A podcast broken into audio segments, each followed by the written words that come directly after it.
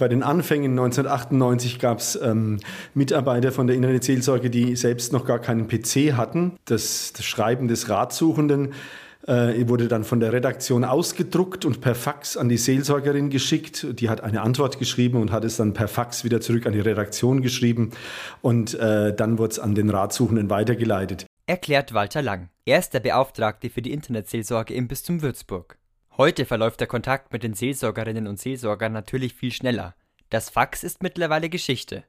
Im Bistum Würzburg arbeiten 14 Menschen auf der Plattform internetseelsorge.de mit. Personen, die in ihrem Leben Schwierigkeiten haben, können sich dort melden. Walter Lang erklärt, wie das geht. Das heißt, äh, Menschen wählen sich ein, datensicher, anonym äh, und kostenlos und äh, schreiben dann an einen Seelsorger, eine Seelsorgerin per Mail oder eben auch per Chat und bekommen dann innerhalb eines gewissen Zeitraums eine Antwort und dadurch entsteht ein Dialog und man ist längere Zeit auf einem gemeinsamen Weg unterwegs. Die Internetseelsorge der katholischen Kirche in Deutschland gibt es seit 1998. Angestoßen haben sie das Erzbistum Freiburg und das Bistum Würzburg. Und das zu einer Zeit, als erst ca. 5 Millionen Deutsche einen Zugang zum Internet hatten. Gegenüber dem direkten Gespräch oder der Telefonseelsorge hat die Internetseelsorge einen Vorteil. Also einmal ist es so, dass, dass es Menschen gibt, die einfach die Anonymität mehr schätzen. Also da muss ich ja letztlich meine Stimme nicht preisgeben. Äh, ich kann einfach per Tastatur schreiben.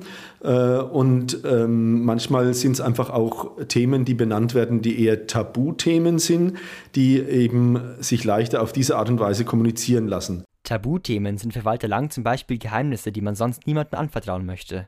Dazu gehören beispielsweise Beziehungsprobleme. Außerdem können die Ratsuchenden die Seelsorgerinnen und Seelsorger bei religiösen Fragen kontaktieren. Dann bekommen sie neue Impulse von ihnen.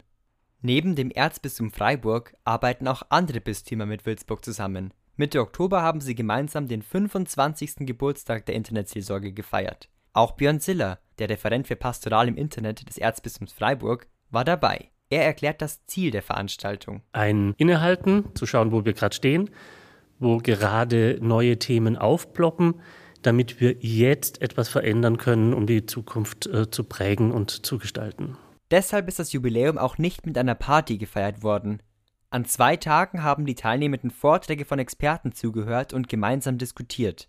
Zum Beispiel über die Tendenz, künstliche Intelligenz als Religion zu betrachten.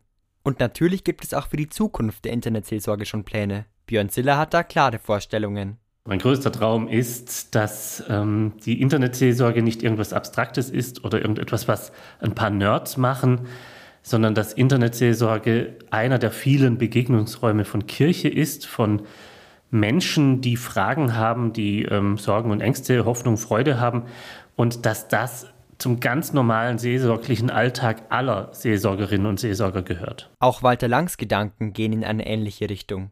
Für mich wäre der größte Wunsch, dass es eine Selbstverständlichkeit ist, dass die Diözese Würzburg und nicht nur die Diözese Würzburg, sondern alle Diözesen im Netz ein Angebot haben, das von fundierten Seelsorgerinnen und Seelsorgern begleitet wird oder angeboten wird und eben Menschen auf die Art und Weise eben auch die Kirche im Netz so finden, dass sie attraktiv ist und eben ein, ein tolles Angebot eben hat.